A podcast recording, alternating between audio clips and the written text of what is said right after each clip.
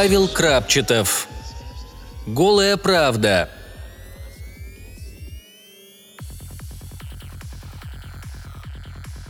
«Можно вашу руку?» – сказала молодая, приятная на вид служащая банка. Банк был солидным, а потому со мной разговаривал живой человек.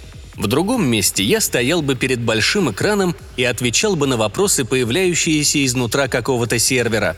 Но сегодня был торжественный день. Я начал свою операцию. Поэтому все должно было быть красиво и дорого. А на встречу с операционисткой банка я шел как на свидание. Надел свой лучший костюм и даже белую рубашку с запонками.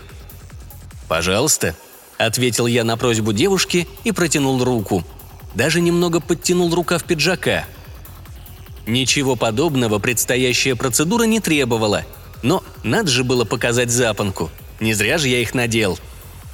Служащая банка мазнула сканером по моему запястью, а ее компьютер пикнул. Я знал, что в это время по его экрану побежали строчки с нужной информацией. Дата вакцинации, тип вакцинации, срок действия и еще, наверное, что-то специальное. Что именно, я не знал. Я никогда не был по ту сторону экрана, но догадывался, что прежде чем начать задавать вопросы по существу, работник банка обязательно выяснит, вакцинирован ли я – без этого в дальнейшей процедуре не было никакого смысла. «Спасибо», — сказала операционистка, а я подумал, не пригласить ли ее на свидание. Проявившиеся мои способности позволяли мне затащить в постель любую девушку. Ну, почти любую. Ладно, ладно, не буду врать по пустякам. Мои способности помогали мне не всегда — но достаточно часто, чтобы у меня появилась отвратительная привычка смотреть на каждую представительницу противоположного пола как на легкую добычу. Вот и сейчас, вместо того, чтобы думать о деле, я думал о том, как буду проводить своей рукой по волосам этой девушки. Ее голова от моего движения будет чуть откидываться назад, губы приоткрываться. А мне ничего не будет оставаться, как поцеловать их. Извините, из-за своих мечтаний я пропустил первый вопрос. «Вы хотите взять кредит?» – терпеливо повторила вопрос девушка, а я заглянул в ее бейджик. «София», – прочел я, а вслух сказал. «Да, я хочу взять кредит». «Вы можете платить проценты по кредиту?» – продолжила свой допрос София. «Да, конечно».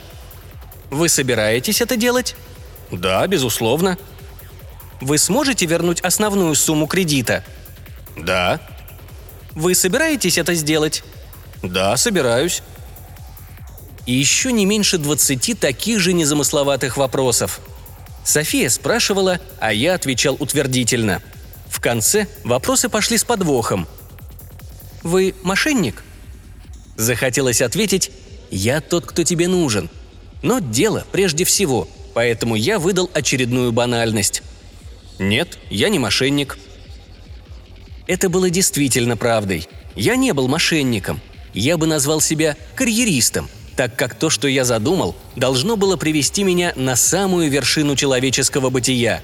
Ну ладно, ладно, не буду вновь врать по мелочам. Но все же согласитесь, что должность президента является самой высокой в современном обществе. А человеку, желающему ее занять, лучше всего подходит наименование «карьерист», Поэтому нет, я не мошенник, просто карьерист. Вы собираетесь обмануть банк? Гнула свою операционистка. И я ее пожалел. По сути, она продает сейчас свою внешность, свою натуральность. Холодный сенсорный терминал мог бы с таким же успехом задавать мне те же вопросы. Но тогда бы у меня не было никаких посторонних мыслей в голове. Например, про свидание. Это и называется обслуживание высшего качества – «Спасибо». Я только улыбнулся в ответ. Улыбаться был повод. Я был уверен, что ни сама операционистка, ни следящие за моими ответами устройства ничего не заметили. Я врал, а они все мне верили. «Какую сумму вы хотите получить?» «Миллион». «Хорошо», — начала София, но я ее прервал. «Наличными». «Наличными?» – удивилась операционистка.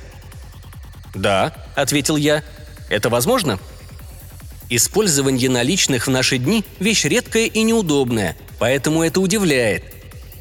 Если этому удивилась сидящая передо мной девушка, то этому удивятся и другие, там, куда я эту наличку принесу. Мне надо, чтобы этому удивились, чтобы меня заметили. Сумма была относительно небольшой. Отправь ее переводом, никто не обратит внимания. Принеси наличкой, и на меня будут смотреть во все глаза. А мне это и нужно – «Да, конечно», – заверила меня София и улыбнулась. «Интересно, сколько раз по инструкции она должна улыбаться клиенту? И есть ли градации улыбок? Кредит на 10 тысяч – одна улыбка, кредит на 100 тысяч – улыбка совсем другая». «Но перед получением наличных вам придется переговорить с нашим управляющим», – объяснила София. «Я согласен», – не стал ломаться я. «Сейчас вас проводят». «София, Начал я, потому что знал, что сейчас появится некий молодой человек, который поведет меня к большому начальнику. «Можно я вам позвоню?» Говоря эти слова, я протянул ей свою визитку. Казалось бы, все должно было быть наоборот. Но не все так просто. Девушка посмотрела на визитку, и ее глаза расширились. Там был указан мой настоящий номер телефона и слова «Будущий президент Америки». «Это шутка?» – спросила София. «Я думаю, что только президент Америки достоин встречаться с такой девушкой, как вы», – сказал я. Операционистка хихикнула. «Вообще-то нам запрещено», – начала она, а потом быстро записала свой номер телефона на обратной стороне визитки. «Мистер Адамс?» – раздалось за моей спиной. Прежде чем ответить, я как можно тупее улыбнулся девушке. «Позвоню, не позвоню, а надежда должна быть у всех. «Да», – я обернулся. Это был действительно молодой человек в аккуратном офисном костюме. «Следуйте за мной, мистер Адамс», – сказал он. «Управляющий вас ждет». Это было правдой. Меня ждали. В другие времена управляющий отделением, встретив меня, сказал бы, что он горд общаться с таким клиентом, как я – что их банк готов мне предоставить банковские услуги высшего качества и еще какую-нибудь ничего не значащую ерунду. Но другие времена прошли, и поэтому управляющий, худой и бледный мужчина сразу перешел к делу. «Мистер Адамс, я должен у вас спросить, для чего вам нужны наличные?» «Я собираюсь раздавать их бездомным, а у них редко бывают банковские карты», «Такого идиота я еще в жизни не встречал», — сказал управляющий. «Поэтому я снова спрошу вас, вы собираетесь вернуть заем?» «Да», — ответил я на его вопрос, а потом еще на все те вопросы, что до этого мне задавала София. Но мне не трудно. Я повторил все свои ответы, только вот визитку, где я указан будущим президентом Америки, не стал вручать этому Фоме неверующему — «Спасибо, мистер Адамс», – в конце концов ответил начальник отделения. «Ваш кредит утвержден». Из банка я вышел так же, как и пришел, с портфелем в руках, только теперь там лежал миллион наличными. Это только кажется, что миллион много, ведь все деньги легко уместились в моем портфеле. Отделение банка, которое я посетил, располагалось в центре, поэтому на улице было много народу – на зданиях мелькала объемная реклама. Одна из них, занявшая большое панно от 10 до 20 этажа, показывала серьезного мужчину, который обещал блага своим избирателям. Изображение мужчины время от времени сменялось ликующей толпой, которая рукоплескала своему любимчику, кандидату в президенты. Мужчина на панно врал. Даже скорее не врал, а просто открывал рот, а потом уже видеооператоры вкладывали в его губы нужные слова. Это знали все, и никого это не возмущало и не удивляло. Что важно в любом состязании? Чтобы у спортсменов были равные возможности. Тогда результаты можно считать справедливыми, а победителя, как известно, не судят. Я собирался внести в это соревнование разнообразие. Отделение банка, где я получил кредит, миллион наличными, было выбрано мною не случайно – оно располагалось недалеко от штаб-квартиры республиканской партии. Я решил не отказывать себе в удобстве. Получил деньги, прошел немного пешком, и я уже у цели. Удобно, не правда ли? Я прошел через стеклянные двери и подошел к стойке регистрации. «Я хотел бы сделать взнос в фонд вашей партии», — сказал я девушке за стойкой. После этого, не дожидаясь ее ответа, я стал выкладывать прямо на стойку пачки денег. Я понимал, что деньги у меня прямо здесь не примут, что надо куда-то пройти. Но шоу есть шоу. Надо было привлекать к себе внимание. У меня получилось. Сначала девушка за стойкой вытаращила на меня глаза, а потом к нам стали подходить люди, что были в этот момент рядом. Только охранник остался у двери, но и тот вытягивал шею, стараясь посмотреть, что же такое я там делаю. Я еще не раз повторял свой трюк, выкладывая деньги на тот или иной стол, пока меня не довели до кассы, где кассирша, наконец, приняла у меня миллион в копилку будущей избирательной кампании республиканской партии – Мои движения до этой точки сопровождались охами и ахами. Кто-то снимал меня на телефон, кто-то жал руку, кто-то улыбался и заглядывал в глаза. Ну, прям как дети. Вот что значит миллион наличными. Все о нем слышали, но никто не видел. После того, как у меня приняли взнос, мне выдали сертификат. Он был заламинирован, а в верхней части у него была небольшая дырочка – Наверное, чтобы было удобнее вешать на гвоздик на стену в гостиной.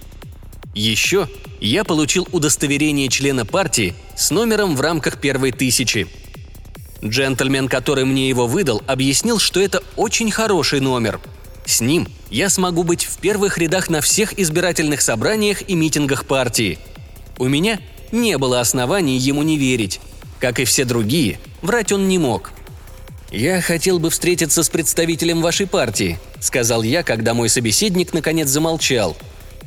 «Зачем?» Не стал он кривить душой, а его взгляд посерьезнел. «Это хорошо. Пора было переходить к делу. «Я хотел бы обсудить с ним график своих будущих взносов», — сказал я. «Взносов?» – переспросил меня мужчина. Он-то думал, что шоу закончено, но я-то знал, что оно все еще продолжается – «Конечно», — ответил я. «Не думаете же вы, что этого достаточно?» Я притворно сделал удивленное лицо. «Нет-нет, конечно, то есть да», — заговорил, путаясь мой собеседник. «Когда вам будет удобно?» — спросил он. «А когда вам это будет удобно?» — вернул я ему его вопрос. Как я уже говорил, миллион только кажется большой суммой — при других обстоятельствах меня бы близко не подпустили к представителю такой важной партии. Максимум, на что я мог бы рассчитывать, это его крепкое рукопожатие во время какого-нибудь митинга, где у меня было бы место в первых рядах. Но вот со всей этой шумихой, да еще с обещанием будущих взносов... «У мистера Моргана есть окно завтра вечером», — сказал, порыскав в своем планшете мужчина. «Отлично», — сказал я. Вечером это во сколько?» «В шесть». «Хорошо, я буду», — подтвердил я и добавил. «Но только это будут уже не наличные, а чек. Ну, вы понимаете». Мой собеседник широко заулыбался. Такая большая и искренняя улыбка. Некоторое время назад управляющий отделением банка высказал, что он думает о моих действиях – если бы я прямо спросил этого широко улыбающегося функционера республиканской партии, что он обо мне думает, то, скорее всего, получил бы в ответ нечто похожее. Такого идиота я еще в жизни не встречал. И это было бы правдой. Именно так и думал бы этот человек в тот момент. «Как же хорошо», – подумал я, выходя из офиса республиканской партии – когда я могу врать, а все вокруг вынуждены говорить то, что они думают, то есть правду. Одну только правду. Все началось с эпидемии, с этого странного вируса тетравид и придуманной для борьбы с ним вакцины. Сначала все было как обычно. Вирус пугал людей, ученые разрабатывали вакцину, Государство печатало деньги и на эти деньги закупало вакцину у фармацевтических компаний. Испуганные люди вакцинировались. Фармкомпании богатели и внимательно смотрели по сторонам, нет ли поблизости какого-нибудь еще вируса. Но появились побочные последствия, причем от всех типов вакцин, которые были созданы для борьбы с опасным тетравидом. Бессонница, конфликты в семье, депрессия и многое другое. Но потом, шаг за шагом, врачи разобрались. Все это бессонница, депрессии были результатом того, что люди стали говорить друг другу правду, а вернее, то, что они в этот момент считали правдой. Это было неудобно, очень неудобно. «Ты где был?» – спрашивала жена. «У любовницы», – отвечал муж. После этого вспыхивал семейный скандал, на горизонте маячил развод, а оба супруга погружались в депрессию. «Вы убили эту женщину?» – спрашивал подозреваемого детектив. «Да», – отвечал тот и рассказывал, как это произошло. Детектив обалдевал. Дело раскрывалось. Но радоваться было нечему. Приходило понимание, что его профессиональные качества, благодаря которым детектив раньше раскрывал преступления, уже не нужны. Достаточно собрать подозреваемых и задать им вопрос, кто убийца. Это мог сделать любой недоучившийся студент юрфака. Мир вокруг стал погружаться в хаос. Везде, где использовалось человеческое общение, стали возникать конфликты. Казалось, еще чуть-чуть, и мир рухнет. Но мир оказался прочнее, чем про него думали скептики. Все говорят неправду? Ну и что? Это же не всемирное похолодание и не всемирное потепление. Пшеница все так же продолжала выращиваться на полях. Нефть все так же качалась из глубин планеты. И люди привыкли. Если у всех равные условия, то привыкнуть можно. Например, если бы все люди на планете стали немыми. Неудобно, непривычно. Да, но не смертельно. Стали бы использовать жесты, чтобы изъясняться друг с другом, придумали бы новые компьютеры и прочее, и прочее, и прочее. С правдой немного сложнее. Немота ограничивает. Говорить правду – это наоборот, излишество. Против немоты надо расширять возможности, придумывая новое. Против правды – наоборот, ограничивать. Раньше в банках были кредитные аналитики – они проверяли, насколько кредитоспособен заемщик. Другими словами, сможет он вернуть взятые деньги или нет. Вводим ограничения. Вон этих аналитиков, не нужны они больше. Проверяем, вакцинировался желающий получить кредит и задаем установленные вопросы. Ответил как надо – выдаем кредит. Раньше были президентские дебаты. Отменяем – Мало ли что наговорят в ответ на прямые вопросы соперника их участники. А публичные выступления кандидатов в президенты, губернаторы, мэры и так далее. Отменяем. Вдруг зададут прямой вопрос, а выступающий скажет правду. «Эти отмены! Это же плохо!» – скажете вы. «Нет, ведь все в равных условиях», – будет ответ. Именно это, то, что все находились в равных условиях, и спасло мир – он устоял, и некоторые даже считали, что стал лучше. Почему тетравит вакцина против него так повлияли на людей? Надо отдать должное ученым. Они выяснили и это. Была такая поговорка. Говорить правду легко и приятно. Вранье все это. Вернее, вторая половина этого высказывания. Говорить правду легко. Почему? Потому что не надо ничего придумывать. Лгать труднее, так как надо сделать некоторые усилия, чтобы придумать лживую версию. Ученые выяснили, что именно лгать было приятно. Организм человека, когда он лгал, получал крохотную порцию вещества, от которого наступало ощущение удовольствия. Для чего это нужно было человеческому организму? Ученые, как всегда, кивали на эволюцию. Возможность лгать помогала, как считали они, человеку развиваться – Некоторые даже предложили переименовать современного человека из человека разумного в человека лгущего. И, наверное, переименовали бы. Только вот такого человека уже не было. Его место занял человек, говорящий правду. А все потому, что вирус и вакцина против него перевернули биохимию человека с ног на голову. Теперь порция удовольствия впрыскивалась человеку в кровь тогда, когда он говорил правду – причем этот процесс шел по нарастающей. Стоило только раз сказать правду и получить за это от организма поощрение, как это перерастало в зависимость. Более того, за ложь организм наказывал человека. У всех это происходило по-разному. У кого-то болела голова, кто-то испытывал тошноту, с кем-то случалась диарея. Кончилось все тем, что даже самый тупой из тупых понял, что надо говорить только то, что думаешь, то есть правду. Впрочем, это оказалось совсем нетрудно, ведь все вокруг тоже говорили правду. «Все да не все», – подумал я и набрал номер Софии. «Привет», – сказал я. «Я по тебе соскучился». Лгал ли я в этот момент, не знаю. Меня тянуло к ней – тянуло как конфетки, завернутой в красивую этикетку. Я хотел пообщаться с ней, узнать, кто она, откуда, что любит, что нет. Когда люди стали говорить правду, такие разговоры стали увлекательными.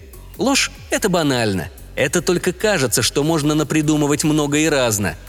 Однако таких выдумщиков или выдумщиц немного. Раньше большинство врало по шаблону, а шаблон – это скучно – Правда гораздо разнообразнее, а потому интереснее. «Привет, а я еще не успела», – хихикнула в ответ девушка. «Но ты не думай, я хочу с тобой встретиться». Она тут же постаралась загладить сказанную правду. «Какая же ты притягательная дурочка», – подумал я, но вслух сказал другое. «Я тоже. Давай сегодня вечером». «Давай», – согласилась София. Мы договорились о встрече – Почему женщины так стали для меня доступны? Подумал я. Таких способностей у меня до эпидемии не было. И дело было не в том, что я мог лгать, когда все вокруг говорили правду. Взять ту же Софию. Между нами не было еще практически никаких взаимоотношений. С чего бы ей согласиться на встречу со мной? Красавец? Я посмотрел на витрину магазина, мимо которого проходил в этот момент. Обычная внешность. Не урод, но и не красавец – что поменялось во мне с того момента, как вирус и вакцина заставили всех людей говорить правду? А мне оставили прежнюю способность лгать. Что сделало меня вдруг привлекательным в глазах самых разных женщин? Белых и черных, замужних и одиноких, красивых и не очень. Может быть, тайна? До эпидемии я был простым служащим банка. Никакой тайны во мне не было. Подружки у меня были, но сказать, что я пользовался вниманием женщин – было бы большим преувеличением. Мировой катаклизм все изменил. Вначале это было даже неудобно. Я шел по улице и чувствовал на себе взгляды проходящих мимо меня женщин. Плохо побрился, воротник пиджака задрался, шнурок развязался. Ничего подобного. Все было нормально. И гладкие щеки, и воротничок пиджака, и шнурки на ботинках. «Ты стал таким милым», как-то сказала мне подружка, что была со мной в ту пору. Что с тобой произошло?» «Это тайна», — ответил я. Это моя первая догадка о причинах моей проявившейся привлекательности в глазах женщин. Так и осталась самой вероятной с момента того разговора. «Как я люблю тайны», — сказала тогда моя подружка. Наверное, мое внутреннее отличие от других людей как-то транспонировалось на меня — на мою внешность, походку, поведение, взгляд, а женщины это замечали. Почему это им нравилось и притягивало? Я спрашивал, и не раз. Но их ответы были не оригинальны. «Ты такой милый», — обычно отвечала моя новая подружка. Я не поленился, и однажды моей девушкой стала молодая ученая из исследовательского центра. Я спросил ее, почему она со мной — «Ты такой милый», — был ответ. Я предпринял еще попытку. «Послушай, может быть, я испускаю какие-нибудь запахи, которые привлекают тебя?» Услышав это, девушка чуть не задохнулась от смеха. Когда она отсмеялась, то обняла меня за шею и повторила. «Ты такой милый!»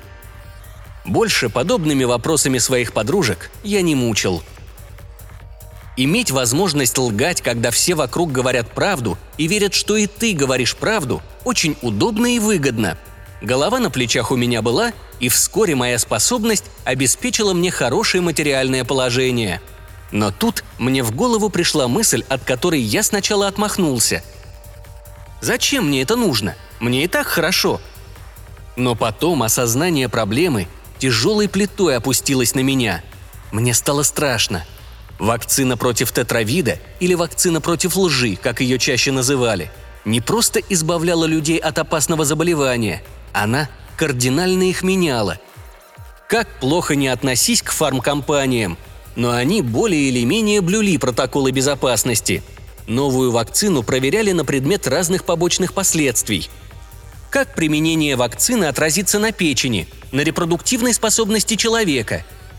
Не повлияет ли на сердечно-сосудистую систему? Но никто не проверял вакцину на такую побочку. Перестать лгать и начать говорить правду – и самое удивительное, что и сейчас, когда последствия стали очевидны, никто не задался вопросом.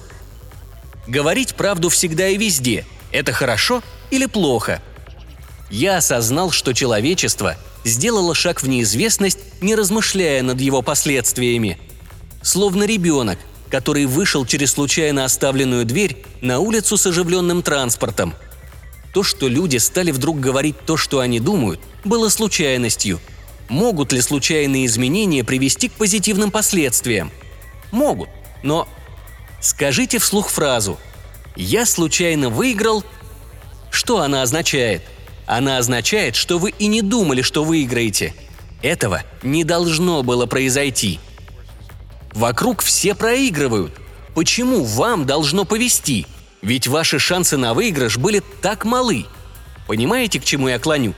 Шансы на то, что случайно обретенная способность говорить правду приведет к позитивным последствиям, тоже незначительны.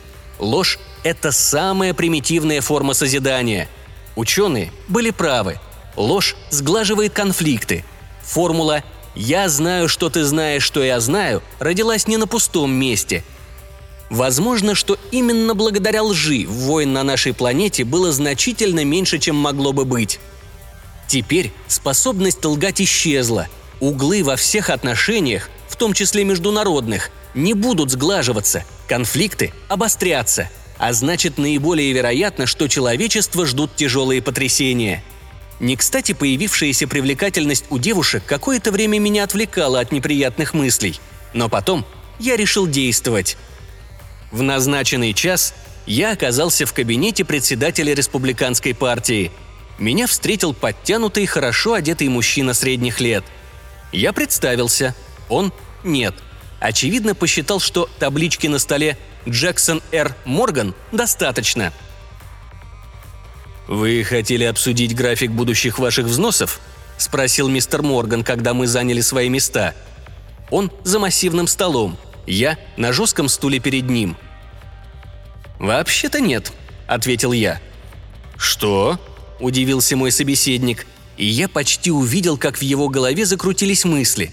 Его мозг уловил необычность ситуации, но пока никак не мог прийти к такому очевидному выводу. Я не стал его мучить. «Я хочу, чтобы вы выдвинули мою кандидатуру на пост президента США на ближайших выборах», – сказал я. «Ух, давно я не говорил столько правды подряд». «Что?» – возмутился председатель. «Вы сумасшедший?» Он был почти готов вызвать охрану. Наверное, только воспоминания о внесенном мной взносе в виде миллиона наличных удержали его от этого шага. Вы участвуете в прямых дебатах кандидатов в президенты. Я решил двигаться быстро, пока у мистера Моргана не закончилось терпение. «Вы знаете, что прямые дебаты не проводятся», – холодно ответил мой собеседник. «Почему?» «Мистер Адамс». «Потому что кандидаты не смогут уходить от прямых ответов», – перебил его я. «Другими словами, не смогут лгать?» Это было правдой, и потому Морган не удивился. «А я смогу», – добавил я. «Что?» Сидящий передо мной мужчина снова не удержался от повтора этого глупого вопроса.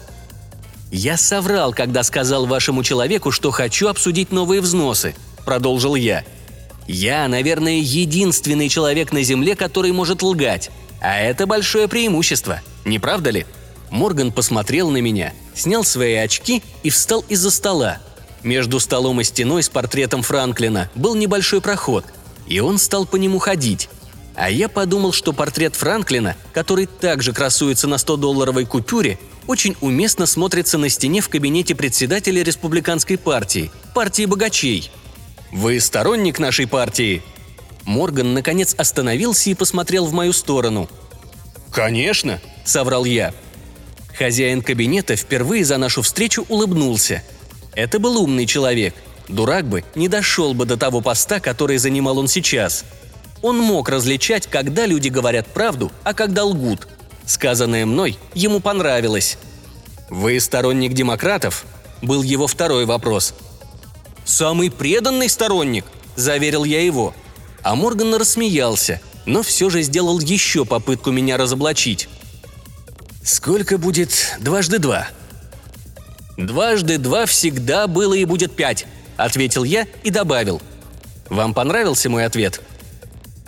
Морган задумался, потом вышел из-за стола и сел на его краешек прямо передо мной. «Очень», — сказал он. «Это преимущество?» — снова спросил я. «Несомненно», вы берете меня кандидатом в президенты?» «Это будет трудно», – не стал врать мой собеседник. Да и не мог он врать. Я понимал, о чем он говорит. Я был никто, меня никто не знал, я был неизвестен. Но то преимущество, которое было у меня, можно было сравнить с бомбой, которая сметет все преграды. Надо было только иметь смелость ей воспользоваться – это обычные трудности, с которыми вы не расталкивались», — сказал я. «Вы их решите». А теперь представьте, как я буду напрямую встречаться с избирателями, жать им руки, отвечать на их прямые вопросы, на вопросы журналистов и телеведущих, в конце концов. И всегда я буду говорить то, что они хотят услышать. И будут считать это правдой. Что скажете?» Мой собеседник молчал. А потом я решил добавить красок в эту картину. Другие кандидаты в президенты попробуют повторить то же самое и сядут в лужу. Будут грандиозные скандалы. Я думаю, что это будут самые скандальные выборы президента. «Я тоже», — сказал Морган и протянул руку. «Давайте начнем над этим работать». Мы проговорили час. Для этого моему собеседнику пришлось сломать свой график — это убедило меня в том, что мной заинтересовались. Эта заинтересованность станет еще больше, когда появятся первые результаты. Я был уверен, что стану президентом.